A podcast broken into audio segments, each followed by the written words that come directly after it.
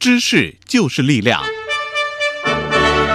真话可以打破谎言。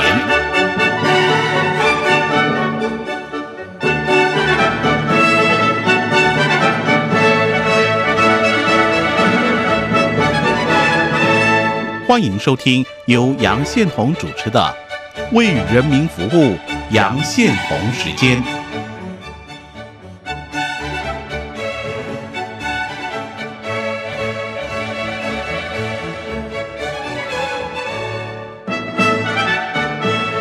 我是杨宪宏，大家好，这里是中央广播电台台湾之音，你现在收听节目《为人民服务》杨成时间。我们的节目播出时间是每周一到周五晚上十点三十分首播，第二天的凌晨零点十五分重播。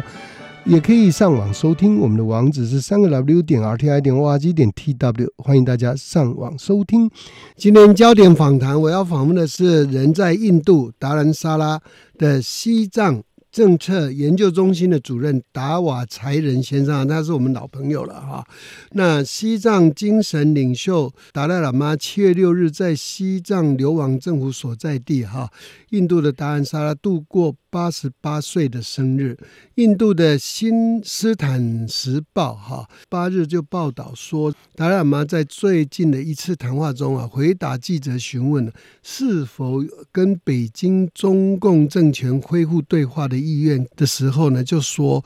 中国方面通过正式或非正式的方法表示愿意跟达赖喇嘛接触。那达赖喇嘛明确表示，我从来都是不拒绝对话。现在中国也意识到西藏人民的精神非常坚定。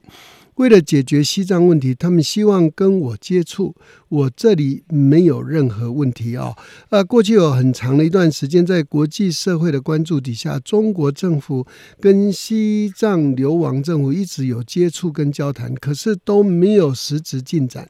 达赖喇嘛多次重申中间道路，也就是说，他不谋求独立，但是西藏要能够保有自己文字跟语言的自治权啊。可是中国政府从从二零一零年开始就中断双边对话，一直到现在。二零二一年九月，在武汉会员期间呢，藏人行政中心施政边巴次仁接受媒体访问的时候说，他的责任是防疫跟推动藏中和谈。如果中国表现出和谈的意愿，那藏人的这个行政中央啊，将与。达喇嘛办公室讨论以后，任命和谈的代表跟中国接触。为了恢复和谈，同时新设立的藏中和谈策略规划小组啊，已经开始作业。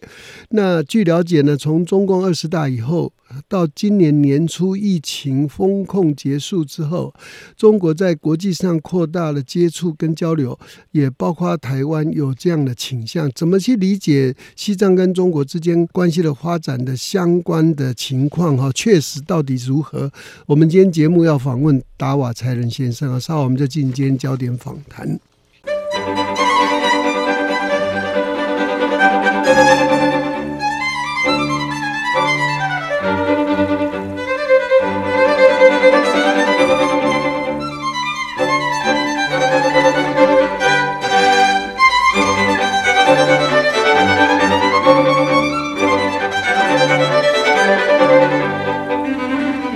这里是中央广播电台台湾今天在收听节目《为人民服务》，杨先之间进行焦点访谈。我是杨宪龙。我们今天节目要访问的是在印度达兰萨拉的西藏政策研究中心主任达瓦才仁先生。哈，他原来是驻台代表。达瓦才仁，请问你在电话线上了吗？喂，在杨先生你好。啊，谢谢，非常高兴听到你的声音哈，非常期望你再来台湾。那这个印度斯坦时报八日报道是说，达赖喇嘛在最近在回答记者询问时透露，中国方面。通过正式或非正式方式表示愿意跟达喇嘛接触，达喇嘛表示从来都不拒绝对话。为了解决西藏问题，中国希望跟达喇嘛接触。达喇嘛这里说他没有任何问题。那这个背景跟脉络可以跟我们说明一下吗？其实也谈不上特别这样的。达喇嘛有几次在跟藏人的这个集会上讲话，或者是呃讲经说法，他们几次都谈到，第一，他要那西藏人不要担心他的健康，他的健康很好，他会长命百岁，活一百多岁，所以会继续领导西藏人民，叫大家不要担心，不要有其他的想法。第二个，他说跟那个中国的互相的接触一直都有，而且。呃，这种接触呢，好像表现了一些比较呃积极的这样一个层面，有一些这样的互相接触，所以类似这样的话，达赖喇嘛已经说过好几次，那这次他又再一次的强调了，而且也说明这是一个呃比较正式的官方的渠道，或者是非正式的非官方的这样的渠道，各种渠道都有。所以前一阵子施政的讲话里面，我们也可以听到他讲到说。有不同的一些渠道跟我们有这样的一些接触，所以，呃，其实以前来讲，这种所谓的接触，在刚刚杨先生谈到的二零一几年以后，一直断绝互相关系以后，其实类似这样的接触还是一直都有存在了。但是，接触归接触，就像乌克兰和俄罗斯。接触归接触，仗打仗归打仗，都会变心一样，呃，所以不一定会有一些这样一些解决问题的，这就是仅仅是接触而已嘛。但是这次达赖喇嘛所谈到的，就好像呃涉及到了一些有关解决西藏问题，因为达赖喇嘛非常清楚的讲说，因为中国政府意识到了西藏人对自己的立场或者自己的民族认同等方面的一些呃坚定的这样一个立场，所以说中国政府需要。呃，能够解决问题吗？从这样的角度来讲的话，好像应该是有这样一个互相往积极的方向发展的趋势吧。那过去很长一段时间啊，国际社会关注底下，中国政府跟西藏流亡政府一直我们知道都有些接触来交谈，可是都没有实质的进展哈。最主要的这个。可规则的地方是中共哈，那中共政府从二零一零年开始就中断双边正式的对话，一直到现在哈，我们是这个意思了哈，就是说没有正式的对话。那习近平上台之前一直到现在，习近平的执政期间都没有交谈，没有对话。那怎么看习近平对西藏态度呢？习近平上台以后，他对西藏的政策有一些是惯性的，但是。有一些是非常清楚，他就是，呃，强力的推动了中国政府的所谓中国的很多学者或者官员统战部所提倡呃所倡导的所谓的第二代民族政策。第二代民族政策的核心就只有一句话，就是同化西藏民族。那这个政策的推行都是非常彻底，比如说我是让所有的西藏孩子呃进入到寄宿学校，然后把西学校的院墙变成是。民族隔离的这样一个院墙，是院墙以外是西藏的社会，院墙里面是中文的社会。然后一年里面有十个多月的时间，让西藏的孩子都待在院学校的院墙里面，让他跟西藏的母文化、跟西藏的文化、跟藏文、跟父母都断绝这样一些接触的渠道。所以说是另外一种形式的文化的民族隔离政策。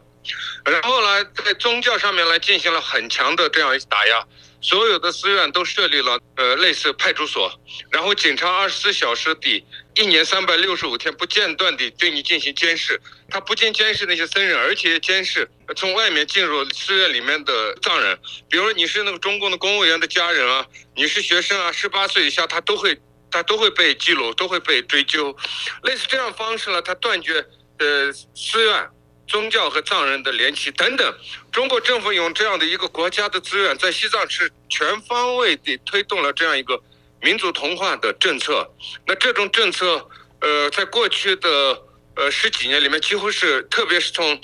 二零一零年左右以后，就完全是呃全方位的推动。所以我们可以知道，呃习近平上任以后，对西藏民族或者对西藏的宗教文化是保持一种一定要把它消灭掉，一定要把它同化。呃，他把藏人同化消灭的这样一个政策，所以到目前为止，我们看到的政策推行的这个是，所以是一个敌对的哈的状况底下哈。那二零二一年九月，在武汉会演期间呢，藏人的这个呃中央施政哈。呃，就是边巴次人呢，接受媒体访问的时候，曾经说他的责任是防疫，还有推动藏中和谈。哈，如果中国有表现出这个和谈的意愿，藏人行政中心呢，将与达赖喇嘛办公室讨论以后任命。和谈代表跟中国接触。那为了恢复和谈，当时候就已经设立了藏中和谈策略规划小组啊，展开工作哈。所以我们想了解这一部分，呃呃，有什么进展吗？这一部分其实是一般的行政的作业了，其实就是，呃，行政的作业里面，反正任何事情都要做呃提前的准备嘛。嗯，超前部署。呃，而，超前部署最关键的是，呃，藏人行政中央或者说呃西藏流亡政府或者是达赖喇嘛的立场就是中间道路，通过和谈解决西藏问题，所以。呃，是施政的角度来讲，他的责任一方面当然是防疫，第二，最主要的解决西藏问题角度来讲，他就是寻求跟中共和谈，因为中间道路的前提就是要通过和谈解决嘛，所以他要去推动，呃，通过和谈解决西藏问题，这是他的职责。但是，呃，过去的十几年来，一直都是中国政府对此表现出没有诚意嘛，没有意愿，因为。最主要的其实可能也是没办法谈下去，因为，呃，西藏方面提出的解决西藏问题的那个备忘录，它那里面的所有的内容都是按照中华人民共和国的宪法提出的要求，所以说，呃，问题的实质变成是西藏人要求中华人民共和国政府兑现中华人民共和国宪法，你的宪法请你来兑现，如果这个兑现了就 OK 了，而中国政府拒绝兑现，但是他又不能说他拒绝，所以说。就可能有点谈不下去了，因为中国政府至少在零八年之前的和谈，他都是虚晃一枪，他就是以和谈的名义去减少国际的压力啊，或者有其他的名义目的，它不是为了真正的去解决问题嘛，所以后面就谈不下去了，大概是这样一个状况。那现在他如果再愿意谈的时候，也就是这个坎是不是过了？希望是这样了，对。是，所以达化才人，你刚刚提到重点了。就是国际的压力，那目前他从未有过的压力，你们应该也都研究了美国、欧盟、日本哈，以及第一岛链国家哈。现在我们戏称啊，叫做新八国联军了哈。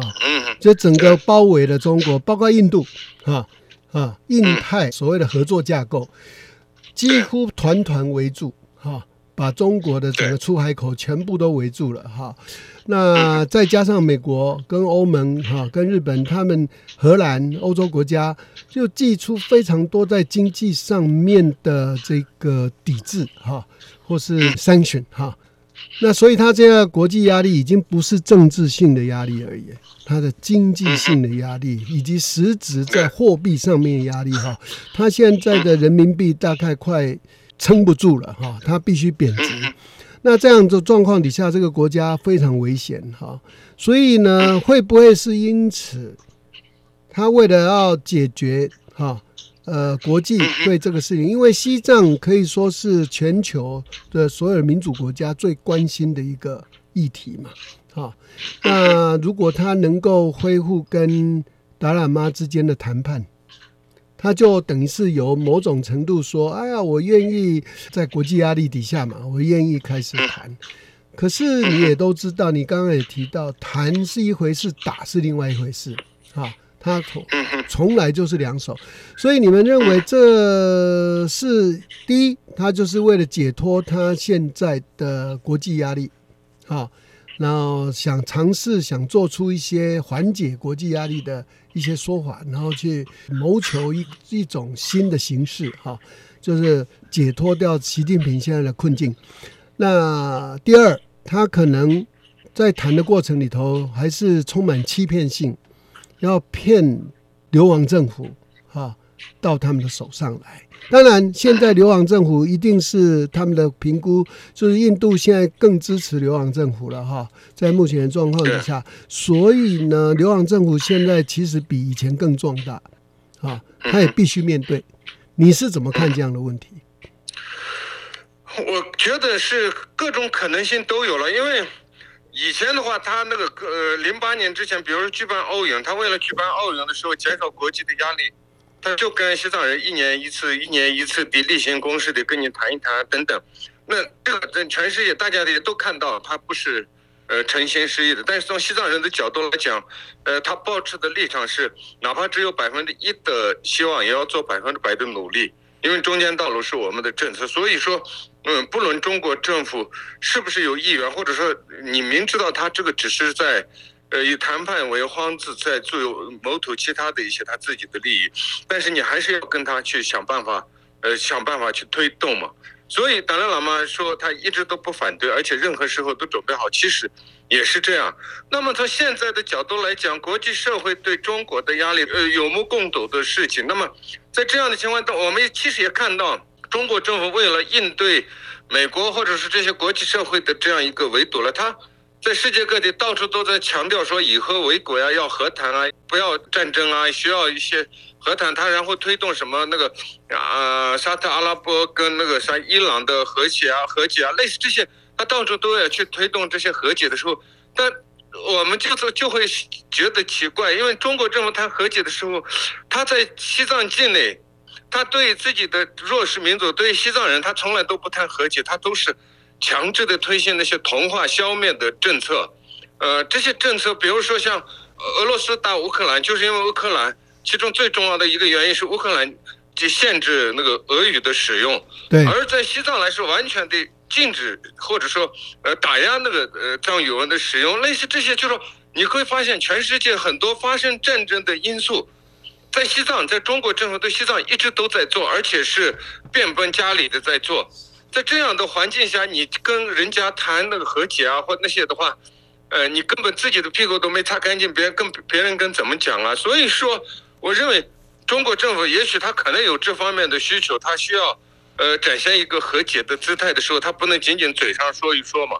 他你要在国际社会要强调和解，你就必须要跟西藏。甚至包括台湾、包括香港，跟这些你所打压的，呃，蒙古还有维吾尔，你要跟这些要做一些和解的动作。你这样和解了，你才你在国际社会上再去讲和解，才有分量嘛，才有价值嘛，才会被别人当成一回事嘛。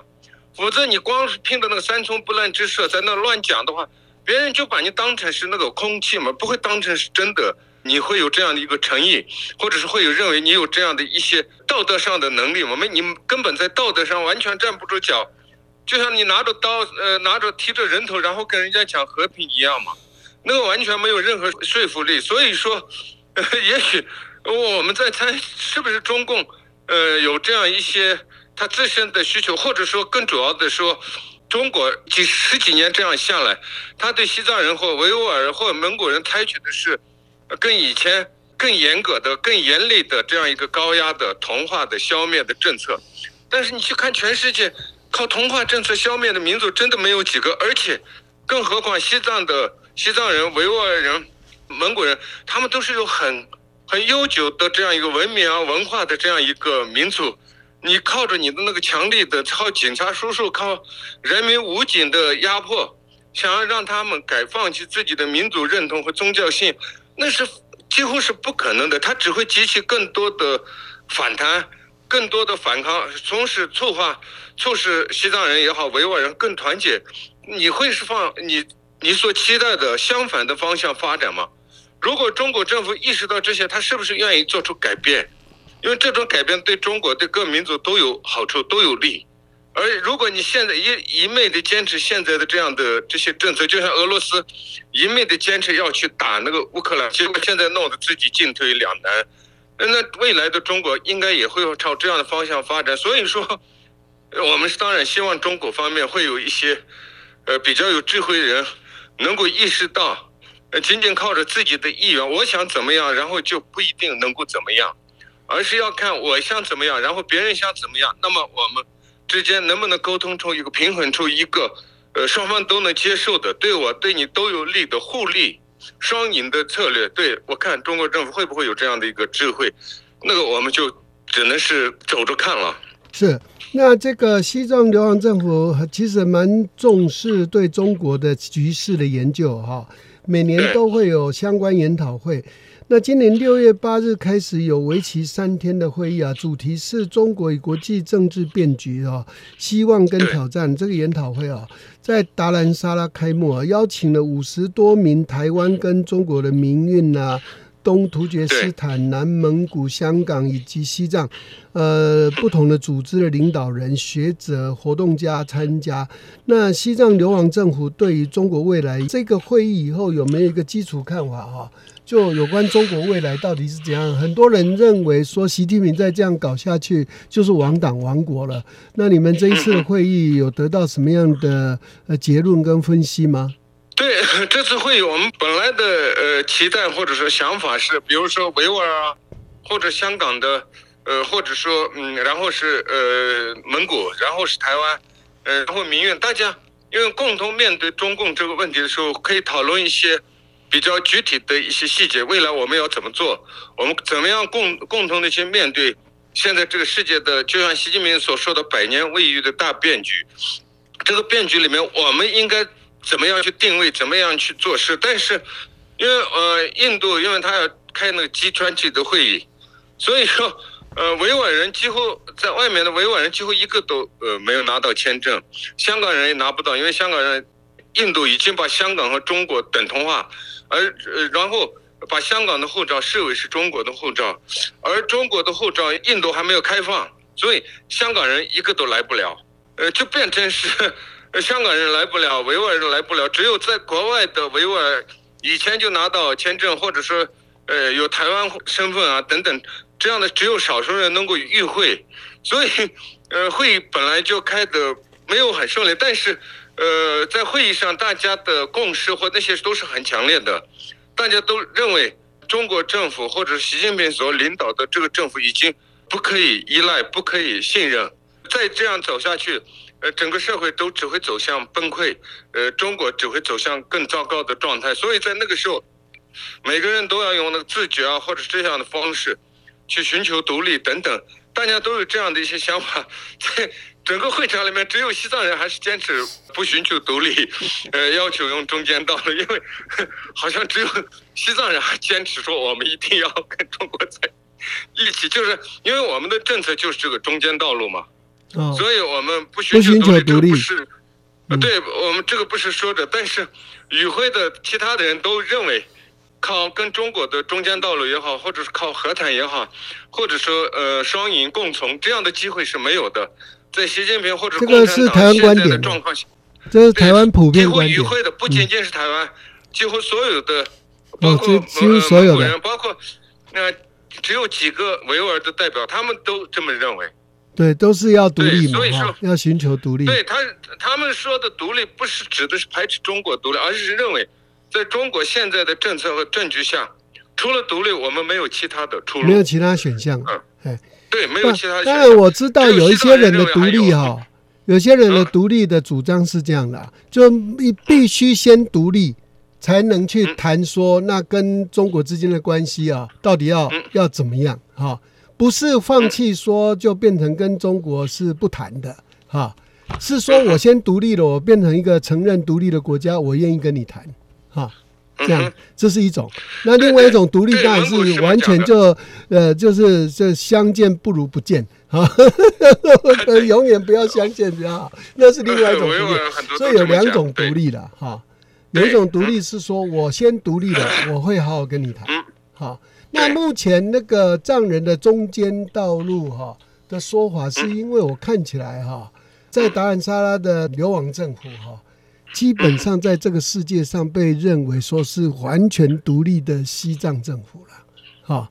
所以你们已经达到独立，就不必再宣布独立了，你们就是独立的。对，啊，所以愿意说，那我愿意跟你谈中间路线，那可能就是因为这个原因，中共根本不知道要怎么跟你谈。就是说，你说在你是已经独立了，然后要跟他谈，说我跟你平等的来谈中间路线，他也害怕。其实，其实零八年以前就是这么谈的，但是最关键的问题是，中国政府他一直不愿意对西藏人采取一种愿意平等他其实好像对谁都不信任，他完全不相信西藏人，他一直认为西藏人，你只要讲藏语，你只要信藏传佛教。你就跟我们中国不是一条心，所以就像前一阵子网上流传说，习近平在江苏讲了什么，要中国信啊，过中国年，吃中国粮，吃说中国话。但问题是中国话，你是不是把西藏人认为西藏人的话是不是中国话？那肯定不是嘛所以，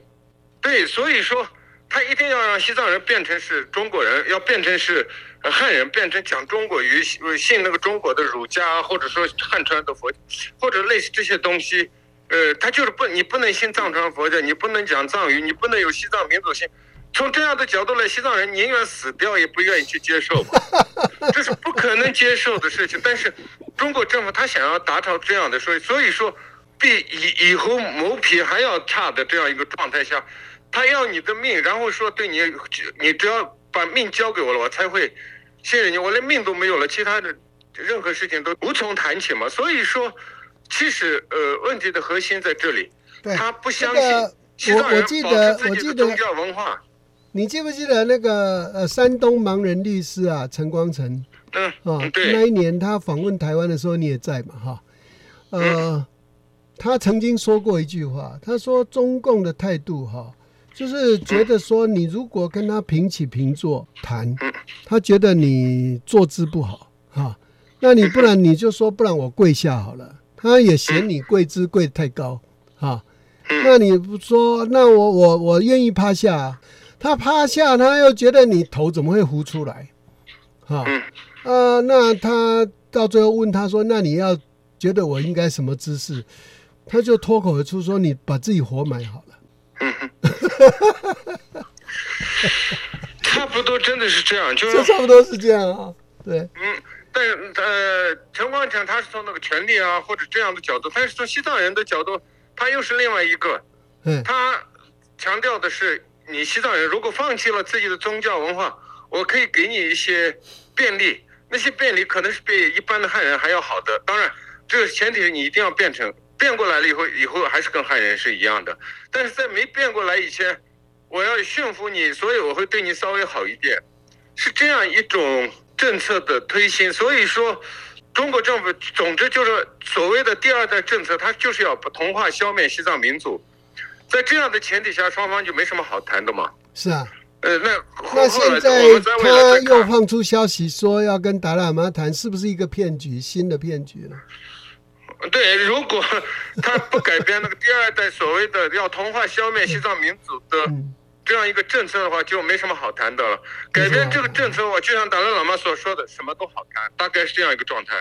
是。不过我看他这样的话就两难了，因为他如果那个没有办法得到跟达赖喇嘛继续坐下来谈的话，他在外国，呃，想要塑造的所谓的他愿意和平谈判就根本不存在，啊，还是他他还要是受到全世界的围堵。哎他现在目前来看的话，他这所谓的和谈啊，所谓的和平啊，双方以和为贵啊，类似这些东西，呃，完全都是跟中国传统的一样，就说说而已，说说他并没有真的当真。万一那他他是哪一种类型真的呢？你认为他是怎样？他现在其实是经济各方面都军事方面、安全方面到处都是危机哦，哈。现在中国，所以呢呢，他是属于呃不到黄河心不死呢，还是到了黄河啊，呃见了棺材呢？也不流泪？这个就很难说了，因为嗯 其实呃中国社会也好，这个文化也好，它有时候会出现一些比较睿智的人物，政治人物。呃，虽然很少，但是就是要看你是怎么去呃应用嘛。那从现目目前的他们对西藏人所采取的，比如说中国的所谓的第二代这个政策，这个来看的话，它完全是那种非常愚蠢，而且是呃，就像很多那些不讲理的人一样，我需要这个，我就一定要这个，管他是你愿意不愿意或我能不能做到，所以他硬要去推。那硬要推的时候，他可能他可能想的是，哎呀，看看我能不能实现。但问题是，最后的结果可能是你不仅不能实现，而且原来有的一些平衡，原来有的一些双方之间比较好的基础都可能会被打破，嗯然后变成是你不能实现你的目的，而且你刚开始的出发点的时候所具有的一些很友好的空间啊，或者很友好的基础都会被打破，对，都没有了，而且事情会变得更糟。我认为中好共这个政权到最后就是山穷水尽啊，只剩下自杀一途啊，跟跟希特勒一样。今天谢谢哈，这个我们访问的是在印度的安沙拉西藏政策研究中心的主任达瓦才仁，我们的老朋友，谢谢达瓦才仁，谢谢你，好，谢谢。谢谢大家收听，我们明天见。